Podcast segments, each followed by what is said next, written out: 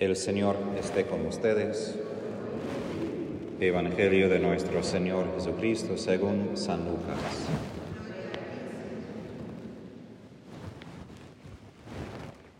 Cuando estaba por cumplirse el tiempo de su elevación al cielo, Jesús se encaminó decididamente hacia Jerusalén y envió mensajeros delante de él. Ellos partieron y entraron en un pueblo de Samaria para prepararle alojamiento, pero no lo recibieron porque se dirigía a Jerusalén. Cuando sus discípulos Santiago y Juan vieron esto, le dijeron, Señor, ¿quieres que mandemos caer fuego del cielo para consumirlos? Pero él se dio vuelta y los reprendió, y se fueron a otro pueblo. Mientras iban caminando, alguien le dijo a Jesús, Te seguiré a donde vayas. Jesús le respondió, Los zorros tienen sus cuevas y las aves del cielo sus nidos, pero el Hijo del Hombre no tiene dónde reclinar la cabeza. Y dijo a otro, Sígueme. Él respondió, Señor, permíteme que vaya primero a enterrar a mi Padre. Pero Jesús le respondió, deja que los muertos entierren a sus muertos. Tú ve a anunciar el reino de Dios. Otro le dijo, te seguiré, Señor, pero permíteme antes despedirme de los míos. Jesús le respondió, el que ha puesto la mano en el arado y mira hacia atrás, no sirva, no sirve para el reino de Dios. Palabra del Señor.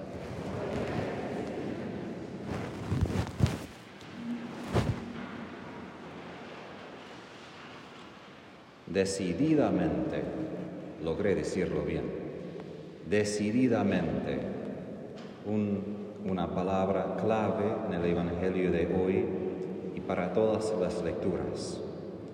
Jesús en casi la mitad ahora del Evangelio de San Lucas está a punto de ir a Jerusalén.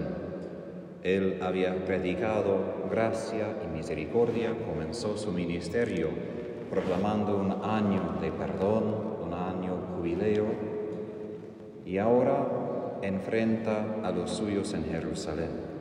Y ahí va a tener que proponer gracia, pero también de avisar sobre juicio.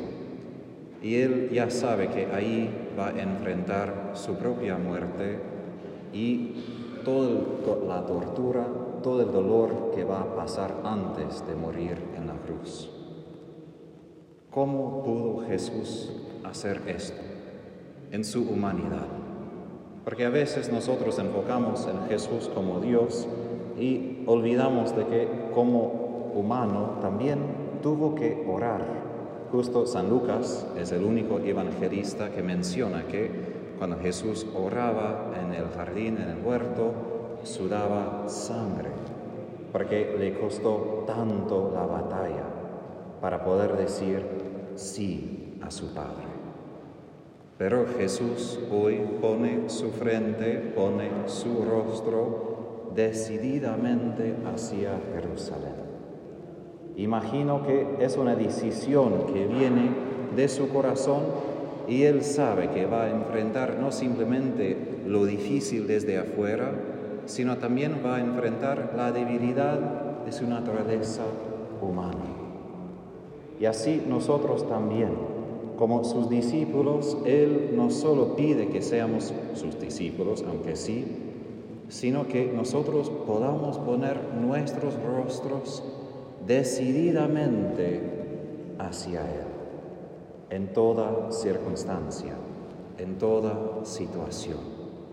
No es nada fácil, porque muchas veces, como Pedro, cuando él está intentando caminar hacia Jesús sobre las aguas, mira a Jesús, y después mira las olas, y después mira el viento, y sabemos qué pasa al fin, se hunde.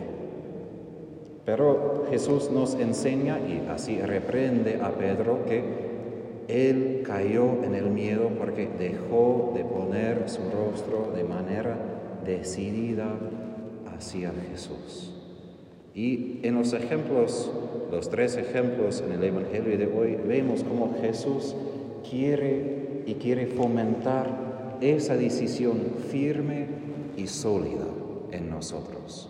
Y ahí no solo es una enseñanza por los que quizás hoy en día llamamos los religiosos, los sacerdotes que siguen a Jesús de manera particular, sino los ejemplos en el Evangelio son de todos los, de todos los discípulos. No importa que seamos casados, no casados, laicos, sacerdotes, importa una cosa, si Jesús es Señor y si es mi Señor. Porque el ejemplo que en el medio Jesús da es, Él llama a esta persona, sígueme. Y la persona responde, Señor, permíteme que vaya primero a enterrar a mi Padre. Ahora, no hay una cosa más sagrada en el mundo antiguo que enterrar a sus propios padres. Y hasta hoy en día nosotros tenemos el cinerario y es un deber hasta hoy, pero en su día hasta se podría ser castigado por el gobierno civil, si recuerdo bien, porque fue una cosa tan fea no sepultar a sus padres. Entonces, ¿cómo puede ser que Jesús pide? Ni eso te permito hacer. Porque de hecho en la primera lectura escuchamos cómo Elías y Eliseo se encuentran y Elías da a Eliseo la capacidad de volver a sus papás, a disponer de lo que tenía y despedirse. Es normalmente, eso es normal, humanamente normal, despedirse, decir chao al menos. Pero Jesús aquí está poniendo frente a nosotros la importancia de la decisión de seguirle. Y ahí yo voy a involucrar un poco de mi propia historia para hablar de esto, porque a veces la decisión de seguir a Jesús va más allá de nuestras ganas, de nuestras decisiones y aún de nuestro deseo. Porque cuando Jesús dice una cosa así, la primera reacción sería, ah, pero Jesús, ah, mi corazón, ah, debo estar ahí, debo hacer esto primero. Pero Jesús quiere de nosotros esa lealtad de nuestro corazón que primero busca a Él sobre todas cosas y todas las personas. Y eso solamente puede ser si es Dios, porque Elías permitió a Eliseo volver a su familia porque Elías no es Dios, es un profeta. Es importante, todavía pidió que lo, siguiera, pero solo si Jesús es Dios podría pedir una cosa tan grande. Pero esa lealtad es lo que llamamos la fe. A veces cuando nosotros pensamos en la fe, pensamos en la doctrina, las enseñanzas, muchas cosas, pero en la Biblia, pistis o gesed refiere más que todo a este apego del corazón, la lealtad de nuestro corazón. Y allí en mi propia experiencia, porque sí soy religioso y sacerdote, es yo entré al seminario justo después de colegio y, si soy honesto, probablemente no entendía todo lo que estaba a punto de hacer. Y cuando me comprometí por la vida, seguir a Jesús públicamente con votos perpetuos, en el momento gozo y alegría, suena muy bien. Y después llegan los otros momentos de la vida que son muy feos, me pongo frente del crucifijo y me pregunto, ¿qué hice? No sé por qué decidí hacer esto. Y hasta en un momento me di cuenta, Jesús, estoy de acuerdo que no hay amor más grande que un amigo muera por su amigo, pero al menos muera. Es más difícil vivir muriendo cada día, poniendo a ti frente de todo en la vida.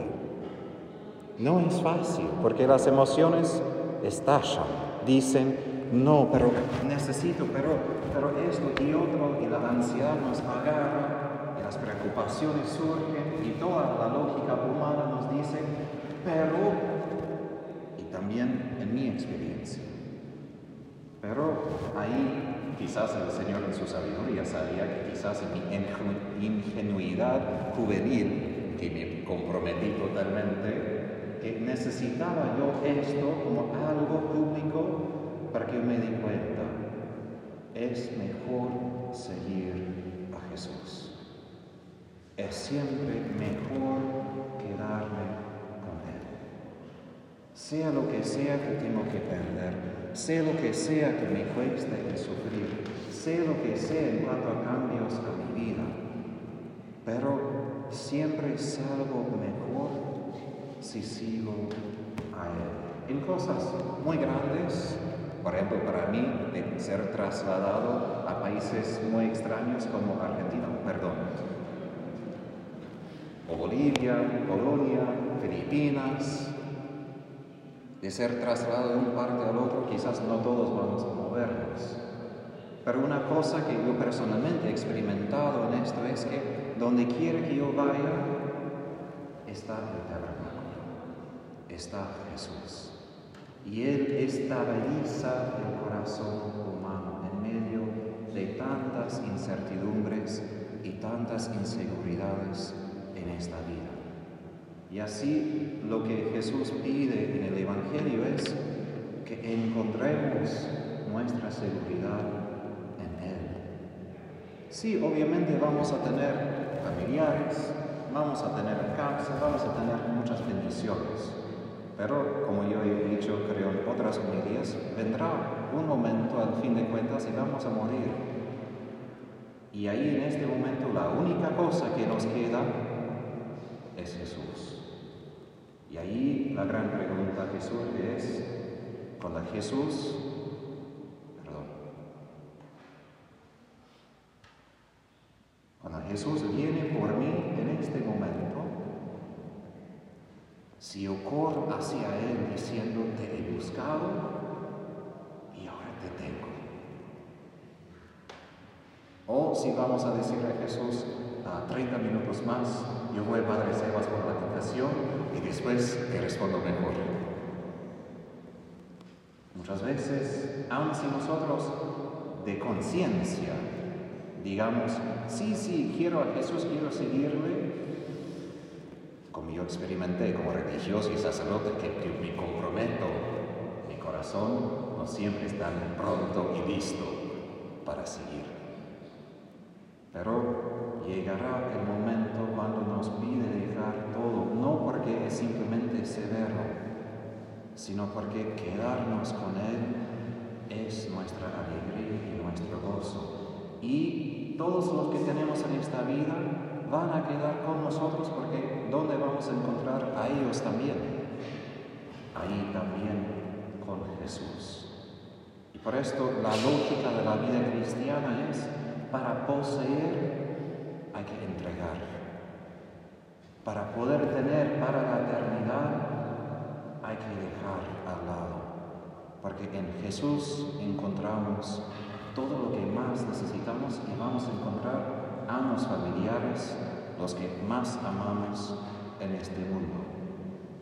Y así, cuando nosotros tenemos la lealtad del corazón de esta manera, podemos recitar el salmo no simplemente por devoción, sino porque es la verdad.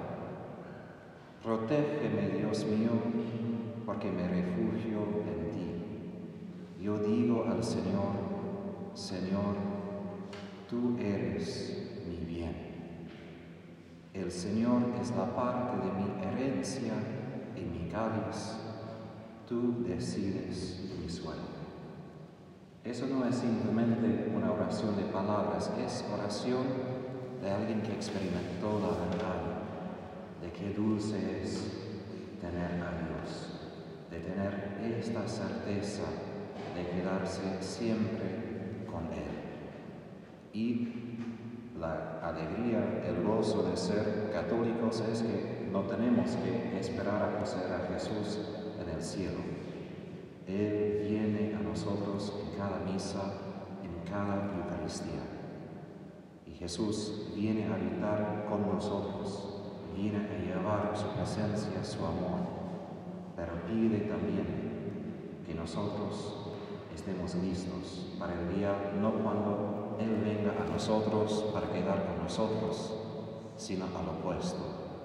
Él viene y pide que nosotros vayamos con Él. Y ojalá también que en ese día nuestra respuesta será la misma, y no con tristeza y no con algo de enojo, sino que cuando Él venga y diga, Tadeo, cualquier que sea el nombre, ven conmigo, digamos,